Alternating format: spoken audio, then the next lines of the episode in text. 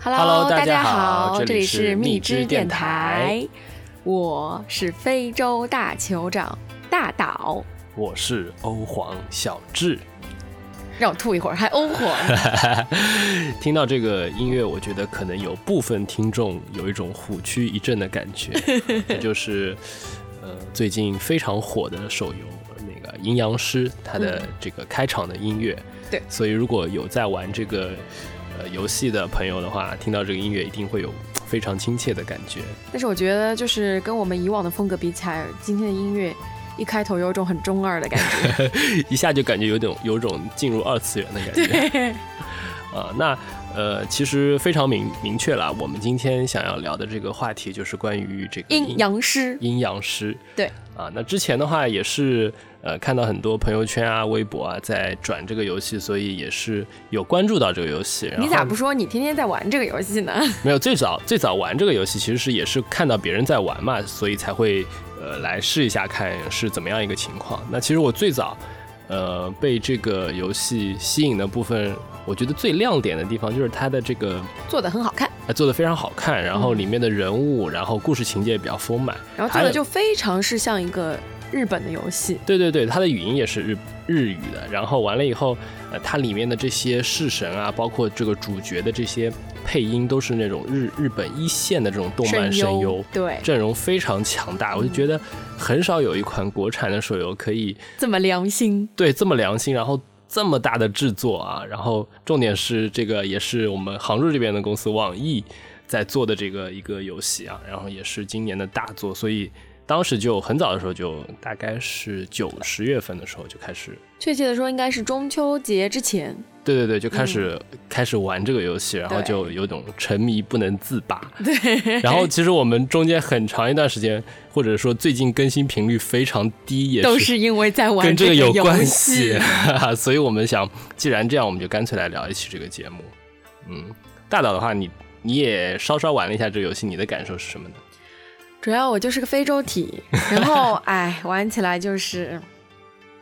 反正目前为止还没有抽到过一个 SSR，嗯，我发现很多女生玩这个游戏，很多都是冲着抽卡来 的，就是觉得哦，看到别人在抽卡很有意思的样子，然后就每天的盼头就是能够发一张券来抽抽卡。对，或者是每天就凑到够一百个勾玉对，凑一抽一张卡就马上去抽掉。对，大岛每天上线其实也不打怪，也不干嘛，就是上面，呃，抽一张卡，然后哎呀，又是啊， 然后又是又是这种什么铁鼠啊，什么青蛙啊，什么乱七八糟童男啊，这种乱七八糟的 对鬼东西，然后然后就合同啊 啊，没意思没意思，下线下线， 啊，那好吧，嗯那所以小智你现在已经玩到第几集了？我已经四四十多集，但最近其实比较忙，所以也很久没有没有玩太深入在玩了。好吧，然那我后就一直停在十三 集，实在太非洲 了，做黑成黑的不像样。对对对。那今天很多朋友可能也是被我们这个标标题有吸引过来，说嗯进来吸欧气。然而呢，我们今天并不是要讲游戏的攻略，对哎因为呃如果像我这种十三级的 人呢，也讲不出什么攻略。虽然我也，有小小的一些心得啦，但是我觉得如果我们就讲这个游戏怎么样才能玩得好，那我们就跟外面的那些妖艳贱货是一样的。对，那我觉得这个我们电台的档次也太 low 了。对，那所以我们今天要聊的话题就非常有深度，因为其实阴阳师本身，呃，他是非常有历史和传说的这么一种人物，对然后在日本的历史上，呃，也有非常多的故事和传说。呃，非常有意思。每一个阴阳师背后，包括每一个游戏里面的式神背后，都有他们非常有趣的故事，所以我们也想今天借这个机会，我们来聊一聊，呃，这个阴阳师还有他们背后的一些，呃，这个不为式神人知的故对，事。可能很多人关注游戏本身，但没有去了解这些故事，所以今天我们帮大家来一起来，呃，研究一下这个里面背后有一些哪些有趣的事情。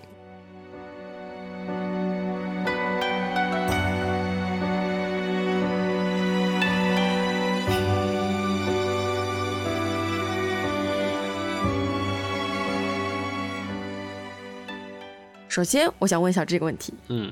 阴阳师到底是什么？你玩了这么久的阴阳师，其实我也有做过功课啦，不要这样，好像一副可以考倒我的样子，好吗？吧？那你说啊，阴阳师其实他在日本历史上其实是真实存在的这么一类人啊。他的话其实，嗯，我觉得像嗯，主要负责哪些工作？他会观天象，算算这个八卦占卜。然后呢，他在这个日本的这个古代的话，其实是非常有地位的一群人。他在皇宫里面是负责呃帮帝王做一些祭祀，还有做一些占卜，然后嗯来，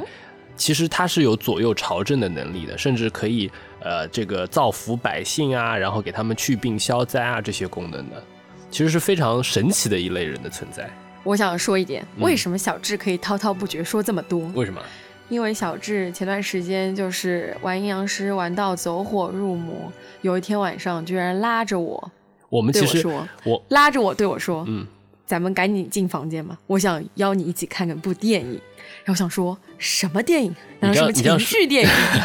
你这样说的我很邪恶，好吧？对，结果打开了一部老片子，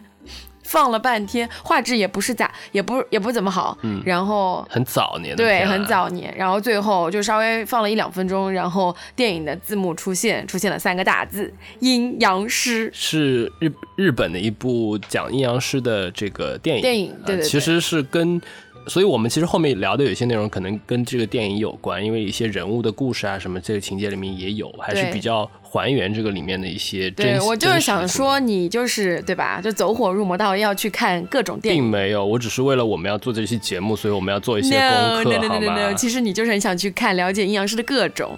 有趣的是，小智其实是个不怎么看日剧的人。然后呢，我就因为阴阳师是出自日本的嘛，然后我就趁着小智看电影的时候，我就跟他说，我想跟他安利一部关于阴阳师的日剧。结果小智居然暗搓搓的就把这日剧从第一集看到第十集，每天下了班回来就看这个阴阳师的这个电电视剧。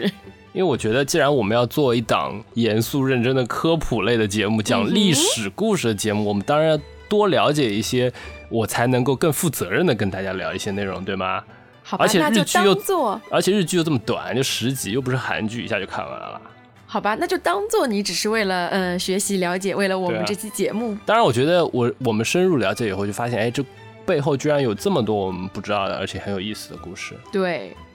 那我们就从呃这个游戏，包括整个阴阳师的这个团体的一些一个最主角的人物安倍晴明嗯来展开我们的话题。阿贝塞美様，对，塞美様。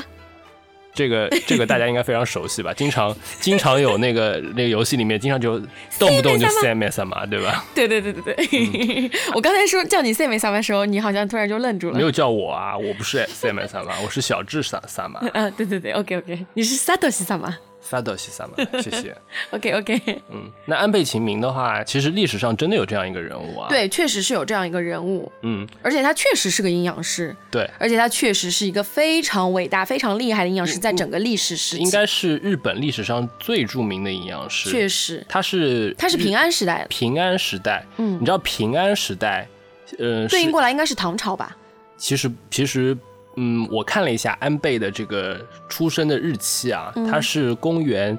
呃九二几九二几年出生的，那个时候其实对应的是唐末，然后已经是对应到五代十国，唐朝已经灭亡了。唐朝是哦九零几年是那个灭亡的，然后哇，你之历史这么好，之后是五代十国，呃，这个魏晋南北朝五代十国那个时候嘛，嗯，对然，后等到他呃安在安倍死的话，其实安倍活得非常长，安倍活了八十五岁。哦，那个那个时候、个年代来说，那个时候已经是到中国这边已经是宋朝了。啊，真假？，对对对对对，所以啊就是说其他是他是一个从唐 朝 活到宋朝没的人，有没有没有，他出生的时候唐已经灭亡了，他是哦嗯五代十国那种战乱时期，一直活到那个、呃宋宋朝这个时期，那是历史上的这个人物啊。嗯，那呃，其实我们说到阴阳师的话，呃，这些阴阳学说其实是来源于中国啦。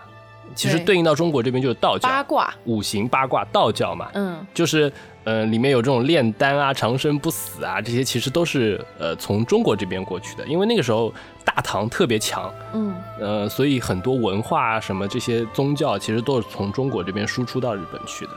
对，确实，嗯，其实我们之后要说的很多式神，其实本身也是都对对是对来源对于对中对国的。其实很多式神都在中国的一些鬼怪传说里面，《山山海经》里面会有对应的一些角色，只不过到日本可能换一个说法。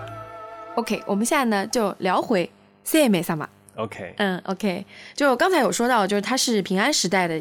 阴阳师嘛，嗯，然后呢，他伟大到就是后来日本镰仓时代，嗯你知道吗？不知道。反正有这么个时代了，就是在平安时代之后，从镰仓时代一直到明治初期，那整一个差不多，明治初期应该对应的是中国那边清朝清朝末年嘛，应该是，对，就镰仓时代到明治初期这整整一大段时间，呃，他安倍晴明都是作为他们安倍家族掌管阴阳料的那个安倍家族的一个祖先这样供着的。所以他的地位是非常突出的。别说到清朝了，其实我们现在去日本也会看到，日本各地有大大小小的安倍晴明的神社对，都有，就不光光是在他的一些出生地啊、大阪啊这些地方，其实在很多地方都有他的神社。然后，呃其实民众是非常信安倍晴明这个人的。我觉得，其实对应到中国的历史上，安倍晴明的角色有点像什么呢？就是有点像诸葛亮，诸葛亮，对有点像姜子牙这种哎，就是大家都知道的大法师这种角色，对也会祈雨啊，然后也会借东风啊，也会有对呃给这个民众捉妖啊。你比如说姜子牙这封神封妖嘛，对吧？对这些其实都是有点像这个角色的而。且也很像他们，就是在后来的一些呃著作中，然后也会神化他们，比如对说对对呃诸葛亮啊、姜其子实牙，都都会把他们神化成有法力或者对有对这种对嗯、呃特异功能这种感对觉。。但其实安倍晴明他虽然是阴阳师，但他其实还有其他的职位，嗯，天文道。对就类似于呃，就是以前古人就是对那个天文学还是比较有对对对讲究的，对对有专门一个，他是最后是作为一个天文博士，哦，还是博士 啊。对对对对好，出道，啊， 出道！我的天，其实其实我觉得像这种角色历史上都有，那相当于是古代的有一点像科学家的感觉，哎，对对对对，他们对他们会呃观星象、观天文，然后也会做一些这种占卜，占卜，然后做一些可能炼丹啊什么这种，也有点像炼丹化学这种感 觉。我觉得哎他们真就的有炼丹吗？ 他就很像，很像就是古时候知道一些科学道理的人，所以他可以利用这些东西 让让这个民众觉得哇、他好厉害，他知道一些这种什么原理，对吧？嗯，有就道是理，就是爱因斯坦牛 顿嘛，这是古代的爱因斯对对坦，对对对对对，，他就可以解释一些人们或者做到一些人们做不到的事情。就是用当时所能够了解到的一些学问对、科学嗯，仅存的一些科学来天文啊什么来了解，对然后他是这样子，就是他其实得到的非常晚，嗯，四十岁的时候，呃，是拿到了一个天文德业生，就是在日本他们那个说法叫天文德业生。其实这个天文这一块儿，其就实、是就是就是四十多岁才博士毕业，不不不不不，他只是天文德业生，还没到博士。还没到博士。博士我的是五十岁那年才 天读被的博士，对才被任命为博士博后士， 才被任命为天文学博博士。 士，对，找工作确实挺难的， 只有到政府里面可能还有点机他会。就是在政府里 的。他最早四十岁那个天文德业生呢，这个职位其实是所属于阴阳料的。嗯，阴阳料你应该很熟 悉吧？就是在我们的游戏里面有个叫阴阳料的这个一个，其实就相当于是游戏里的工会嘛。那哎在历史上就是呃阴阳师的一个组织，他们对会就相当于是你比如说政府里面的天文局。 这对，种其实感它觉应该算是政府里的一个机构。对对对对对，嗯，嗯，那其实这是历史真实历史上安倍晴明的一个角色嘛。那对我觉得更多的是在民众口中一些传说，他是怎么样一个人。其实安倍晴明的话，我觉得从他的出生开始啊，他的父亲其实也是这种做官的，然后比较贵族的，但是并不是那种特别出挑的那种贵族。呃，但是据说他的母亲是狐妖，是的，这个呃之、就之是后我们要说到大，部分传说就说他的母亲是狐妖，而所以且他的母亲是一只扇狐。扇狐，嗯对，这个我们对后面会说到对关于对狐妖的分类。那所以它其实本身就有一些人和呃妖妖的这的种结结合所以他能在阴阳两界穿梭，所以呃他才会能做到非常厉害的法力和这个呃这个做到非常厉害的阴阳师的角色啊。那嗯，果所以然是有基因的，看来。对对对对，包括呃刚才大导讲到的那个电视剧《欢迎来到阴阳屋》，对吗？哎，呃，对，里里面的话也讲到，就是他的后人，嗯、也是传承了这个狐妖的血脉，然后就是会有一定的这个狐妖的血统嘛。而且你有没有注意，我们看的那个电影里面，那个安倍晴明演的那个人角色，他其实脸上是非常俊俏的，而且其实你有没有觉得他有点像狐狸的感觉？化的妆像狐狸就有一点眼睛是尖尖的，哦，然有后点那个对对丹凤眼对，的笑起来就特别像狐狸的感觉。啊，但是确实就是传说中安倍晴明是一个长得非常帅的，非常，帅的人，对，就是很瘦，很有女性缘的。对，你知道他为什么是嗯被传说成这么伟大的这个阴阳师吗？就是他的传说里面有好几段关于他复活的故事，啊，他有死过，就是嗯有好几个版本啊，嗯就是说呃他的妻子呃被他发现呃跟另外的男人有出轨，哦，出轨，对，然后后来就是，呃，这个这个他跟这个出轨的这个人其实是一个他的死对头，也是一个阴阳师。嗯，然后呢，他们有打赌，然后那个安倍晴明赌输了，然后被那个被他就是赌注就是自杀。哦，那他怎么复活？然后这个就讲到了安倍晴明有一种说法，他的师傅是中国人，然后他的师傅去到日本，用法术把他复活的。哦，所以为什么其实最厉害的法术就是复活嘛，无非。所以，呃，安倍晴明在日本就有这么高的地位，就是有一种传说，就是他是会复活的，所以他的地位就特别高，厉害，对吧？嗯，所以，厉害了，我的安嗯倍晴对明。对对对对，所以其实他关于他有非常多的传说，我觉得大家有兴趣也可以去查一下关于他的一些生平啊、故事啊这些东西。反正就非常有是趣。最近大家去日本玩了，就是会肯定都会会要去拜一那 个下，，去安倍秦对对对神社秦去明抽啊神社 SSR，或者写下自己的祈愿，就是对抽中 SSR。是 OK，但是呢，我想说，说到安倍晴明，就会想说到另外一个人，对他的嗯官方 CP 对，官方 CP 袁博雅。袁博雅，嗯，袁博雅是怎么样的一个角色呢？袁博雅其实她是一个皇族，对，哎，这你也知他道。有非常好、非常高的地位。对，她是当时醍醐天皇的孙子。其实是这样的，袁博雅，我们在电影里看到，他其实是一个臣子，嗯他并不是那种呃皇亲国戚的感觉给我们的感觉，他是作为这种服侍那个圣上的那种臣子，因为他的父亲是亲王，亲王，但是属于那种呃没有争到皇位的亲王，所以呢，他是属于那种呃虽然呃有皇皇族的血统，但是地位相对比那些呃有皇位的人低一些，然后他的全家就会呃作为臣子，哎，我跟你了解到的好像有点不一样，是吗？就是确实他是那个天皇的孙子，但是呢，因为当时就是那个皇族就有很多的那个那个为了继承皇位的那嗯个嗯嗯一个争斗嘛，嗯他呢是因为母亲的身份比较、啊，对卑贱一点，所以就输了，所以就真输了。都没争，就直接被贬为啊臣了。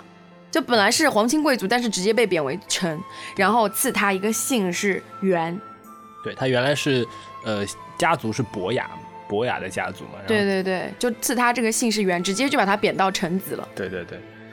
然后他在宫中呢是雅乐师，他其实呃我们在游戏里看到他其实是拿着一把弓，一个武士的形象啊。嗯，那其实武士在日本的历史上地位还是蛮高的吧？武士啊，对，哦武士的话，其实在是穆拉萨在比日本的话，就是属于那种级别比较高的武士，他要学很多东西的。为什么你说一个这种臣子或者武士会去学琴，或会去学学笛子这种乐器呢？其实你会觉得很奇怪吧？其实是因为他就是身份地位比较高是吧？因为日本的武士都要学这些东西啊，他们要学琴、学茶道、学插花，还要学呃很多这种很风雅的事情，因为他们武士之间就是交交际啊什么，就靠这些东西的嘛。所以他的乐器弹得非常好，他吹的笛子非常好，在我们电影里面也可以看到。对，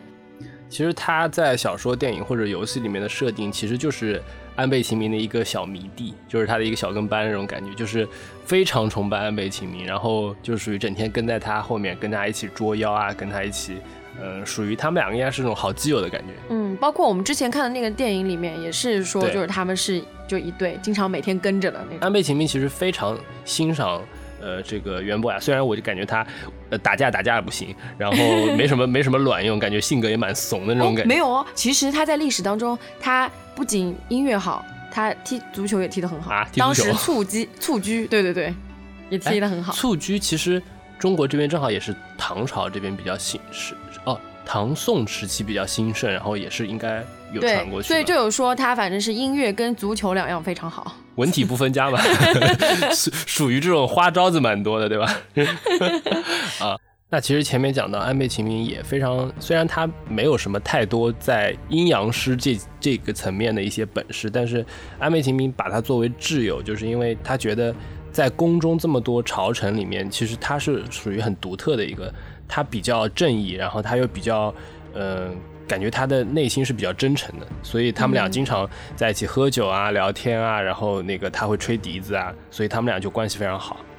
其实他们那个好基友的形象，其实是由日本的一位魔幻小说作家写出来的。对，也是，呃，现在为什么游戏啊、电影啊都会把他们做成 CP，就是因为可能受这部小说影响也比较大吧。对，那个作家叫梦枕墨，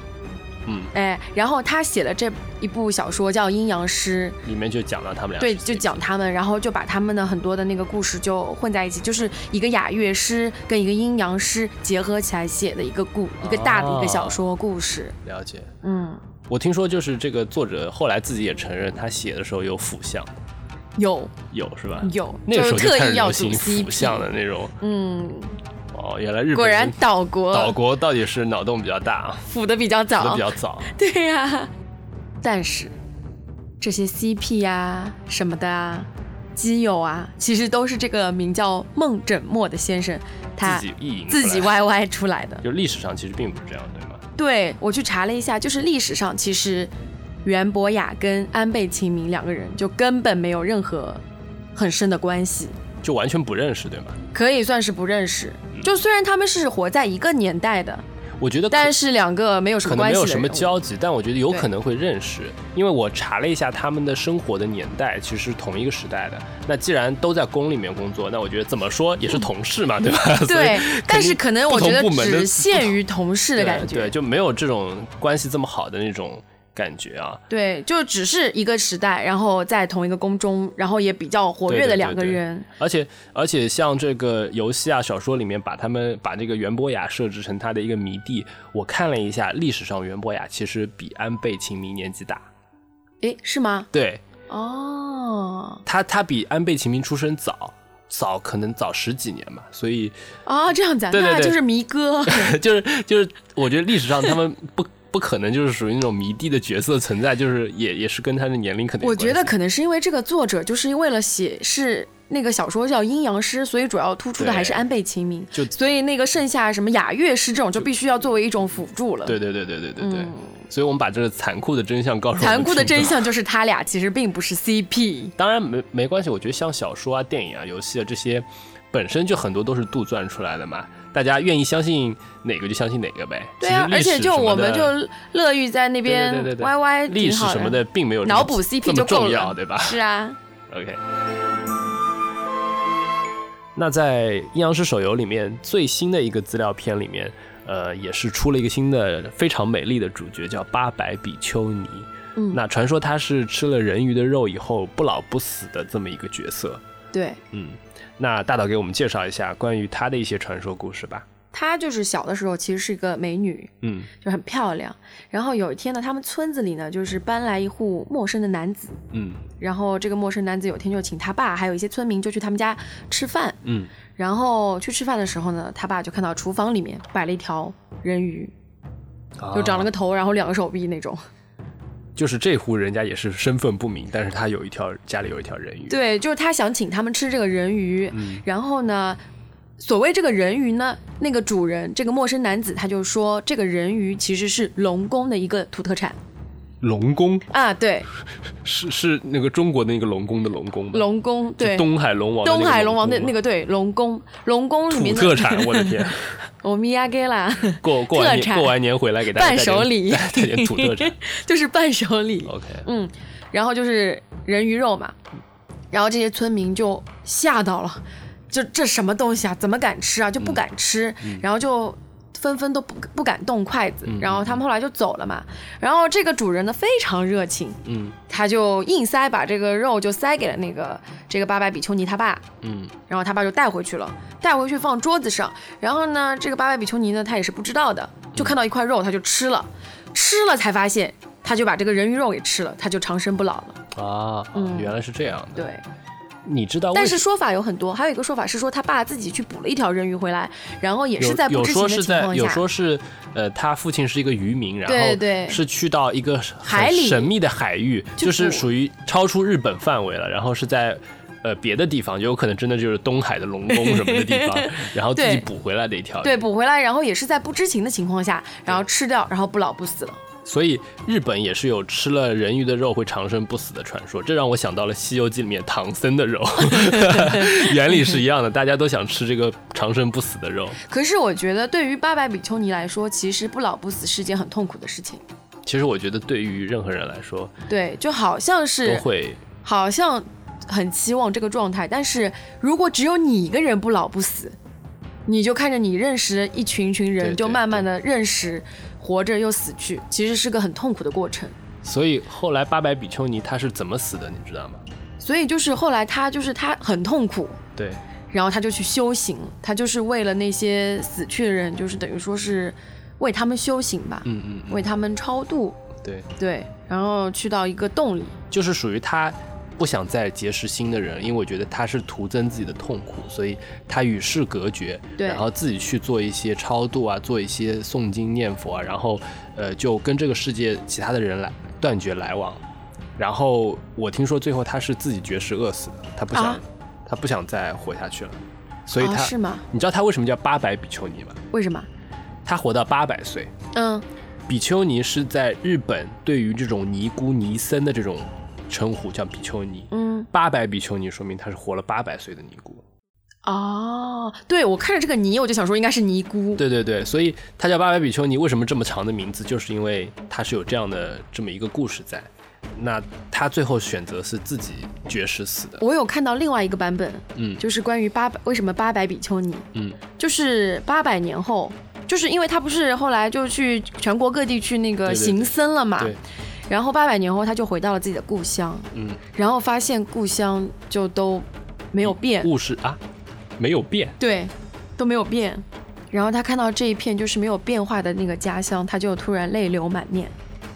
然后他就决心，呃，他本来是很想死的嘛，嗯然后他想说他就不死了。然后呢，他就反正怎么说，其实大没有兴土情木怀，，改造家 乡，没有没有没 有，其希实望小学造起来。其实他就是很有情怀，就整个人变得很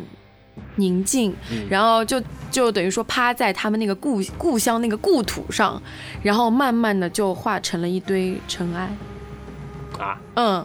就就那等不于还说是死了吗？就对，所以八百呀、啊所以就是化成了尘埃，就是他永远的跟他的故乡融在了一起。哦反正总归就是感觉很有情怀。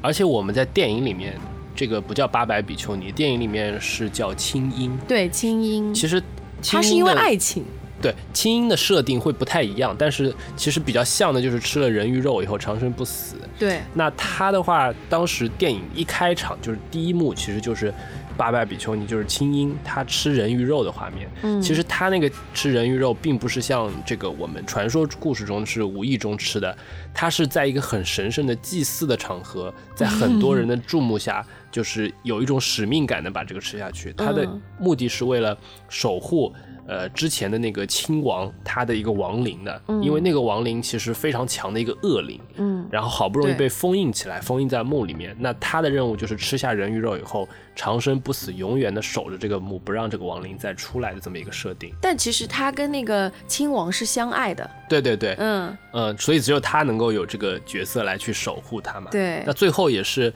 他为了救袁博雅，自己牺牲了，把嗯自己他把他的生命生给了命袁换博给雅袁博雅了。嗯，同时他的灵魂也是跟被放出来的这个亲王最后就是化解掉了，最后亲王就是还是改邪对归对正了，对，改邪归正了，所就以怨念都已经对对对发泄掉了，对对对，然后最后他们两人就是同归于尽也好，就就反正就是是自己嗯奔向极 乐世对界对了对。对对 对，就是还是一个美好的爱情故事，是的，所以呃，吃了人鱼肉长生不死的故事，就是关于八百比丘尼的故事。对嗯，它在游戏里的设定有有有很多就是这种守护啊、保护啊这种功能、这种技能。啊，然后他确实就是守护啊、保护啊这种，哎，它现在应该有很多神社吧？在日本有，它不能算神社，它有一个专门的，就是它的入定地。就是入定你知道什么意思吗？入定就是就是那个墓地嘛。也不算啦，就是你就是等于说一种禅啦，啊，嗯，就是你整个入定了之后舍，我利好子像是我吧好像 看到有介绍说，若入定了之后，你整个人会飘起来，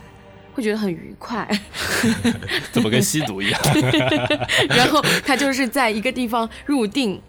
然后现在在日本有一个景点，嗯就是他的那个八百比丘尼的入定地，有一个他的那个哦画，他就在一个洞里入定，那个洞好像很 深，大家如果要吸欧气的话，也可以去八百比丘尼的这个版本去一下，说不定可以抽一些新的 SSR 出 来。那个寺好像叫空印寺。 OK，嗯，OK，所以这也是非常有意思的一个故事。对，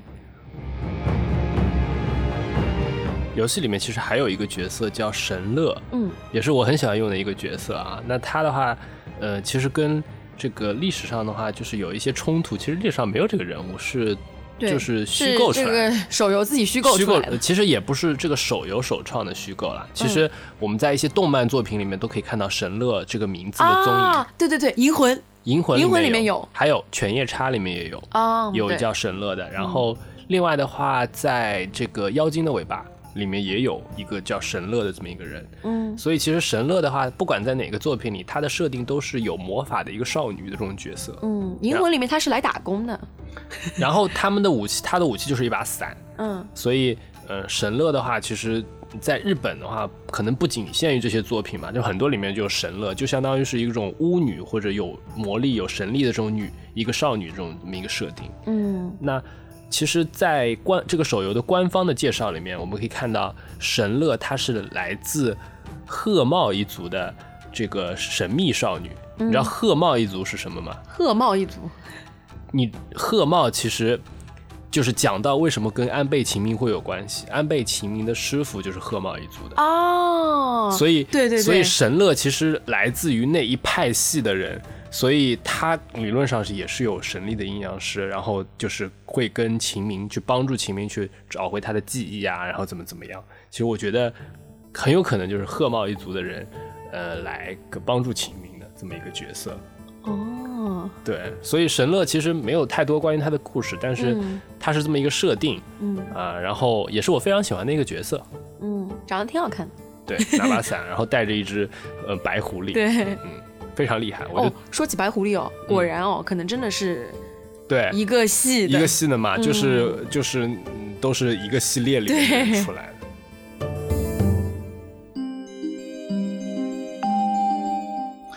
我靠！我发现我们光聊这几个阴阳师居就已然经都聊了半个小聊 时半个多小了，时了，然后对觉得我们后面还有这么多是神要聊式神啊、鬼怪的这种故事啊，我感觉一期肯定是聊不完了，所 以我们就干脆分一下吧，我们就呃阴阳师关于阴阳师的一些故事啊、传说，我们就在这期聊，然后我们下一下期一做一整期关于这个式式神神呃的一些故事，嗯、可以跟大家分享的。 嗯，那今天这一期就差不多就到这儿， 对，非常敷衍的，很意外的就结束 了，突然结束，可能人家还在等着听酒吞呢，裤子刚脱完，然后就 就给他听这 个。那好吧，要不就先暂时告一个段落。嗯，不过呢，跟大家先安利几部关于阴阳师对，的可以。呃影视剧作品啊是什么是的，是，嗯，可以大去宝你看来一介看。绍一下吧。啊，首先第一部呢，就是很想跟大家安利，就是我也给安小智安利过的那嗯部电视剧，欢迎来到阴阳屋》，是一部日剧，嗯，嗯，井户亮出演的，好像也是近几年的作品，呃，一三13年年的吧左右，其实还蛮好看的，就是每一集有一个故事，但是又很温暖的，就是但是又有点曲腰啊什么的这嗯它种。虽然说是阴阳师的故事，但是其实阴它阳师大背景，大部分情节并不是那种很玄幻的那种事对，情，还是现它实生活中的还是就是说，其实是一个感觉有点说现代的阴阳师有点搞心理学的那种感觉，然后就是、哎对而且他还其实当过牛郎他只是用鬼神的这种呃这个借口来化解人内心的一些矛盾和对一些想法。那大家其实都知道他说的是假话，但更愿意相信他去。呃，来解决这些问题的方法，然后我觉得就是属于虽然感觉好像很不靠谱的一个人搬队跑火车，但最后他都会成功解决这些问题。对， 就是还一共蛮好看。一共十集，有十个小故事，然后大家可以去看一下。嗯，对，嗯，嗯，里面还有那个黑 C Jump 的那个知念，然后有演一个小狐妖，是哎，吗？就是那个堂弟啦，我我我不，小心就剧透了。哎，这样可不 行。好吧，大家自己去看了啊。 OK OK，嗯，嗯，然后还有一部呢，就是我们之前看过的那个电挺影早的一部电影，电影嗯《阴阳师》啊、也是日本的电影，伊藤英明演的，就是最近今年夏天的时候演的那个《我可怕的妻子》里面那个丈夫，啊那个丈夫演的，哦嗯，他演那个袁博雅，啊，而且我想。呃，跟大家讲，就是我们今天这期的背景音乐的配乐其实是那个游戏《阴阳师》里面的这个里面的音乐嘛。嗯，那其实，呃，他这个做做音乐的这个大师，其实就是《阴阳师》那部电影的配乐师，是同一个人。啊，是吗？对就是我们之前看的那部吗？对对，对对对，同一个人。哦，厉害了，，对，可雷瓦可雷瓦， 嗯，还有感觉下一句要念一句，要念个台词了， 是吗？你准我念吗？什么台词？最后最后的最后再念吧哎 OK，OK 嗯。嗯，那还还有什么呢？还有什么可以给大家推荐？哦，还有一部是有阴阳师，但不完全是讲阴阳师的，有一部一一年的一部电影嗯啊，因为是那个深田斗真演的， ，OK，嗯，还蛮好看的，就是讲呃光源氏，就是《源氏物语》跟那个阴阳师结合的一部电影，了解，嗯，啊也是讲大这种咖很多，也是讲这种阴阳五行这对，种然后灵魂出鬼窍怪什么的，什对么的对对对对， OK，爱恨纠缠啊什么的，嗯，还有的话就是可能像阴阳说的小说，呃，阴阳师的漫小啊说，漫还有画叫什么少年阴阳师啊之类这种动画里面可也会有这些呃这些内容。对对对对对，嗯，总归就是 QQ 扭力自流。 大家这个抽福的时候可以试 试看啊。对，有一次大岛就冲着这这个词儿，但我觉得，但我觉得你一个一个非球根本没有什么资格说说这些吧。但是至少我靠着这句话，我有抽到过一个 SR，就是在我对就这个非洲人里面已经抽到一张最好的 SR。你有给大家宣传这种玄学 吗？什么现在有很多这种玄学，什么一笔玄学啊什么的。但我唯一信奉的玄学叫马桶玄学，是什么？就是有一个传说，就在午夜十二点，你要蹲在马桶上抽那个抽卡，就容易抽到 S S。真的有？用吗？我的我你有我试过吗我的一个 S S R 就是我蹲马桶的时候抽出来的，十二点吗？差不多吧，反正时间反正是午夜，然后我是蹲在马桶上抽出来的。简直 了！就是我们下期要聊的大 boss 酒吞童子，我就是在马桶上抽出来的，哦，大家可以试试看啊。我记得你之前有画一个器 官，然后也有抽到哦一这样这个。样可以吗？这显得我这人很猥 琐。哎，不是，这也不是也是个教程吗？攻略吗？不是说要画器官万一吗？是吗？这样这样可以吗？可以说吗？反正我记得当时你也抽到个挺不错的， 挺厉害好的。像是啊。啊，对对对，OK 啊，这种玄学我们就不宣传啊，我们嗯是一个非常科学科严谨学的的一节个目，对对对对，聊鬼怪的科学节 目。 OK，那我们今天这一期就到这儿。 OK，所以嗯，我们下一期节目的话，会把我们弑神的故事跟大家聊一下，大家千万要期待我们锁定哦锁定我们的节目。OK，嗯，QQ 牛力自流，，好，那就今天就到这里，拜谢谢大拜，家，拜拜，晚安。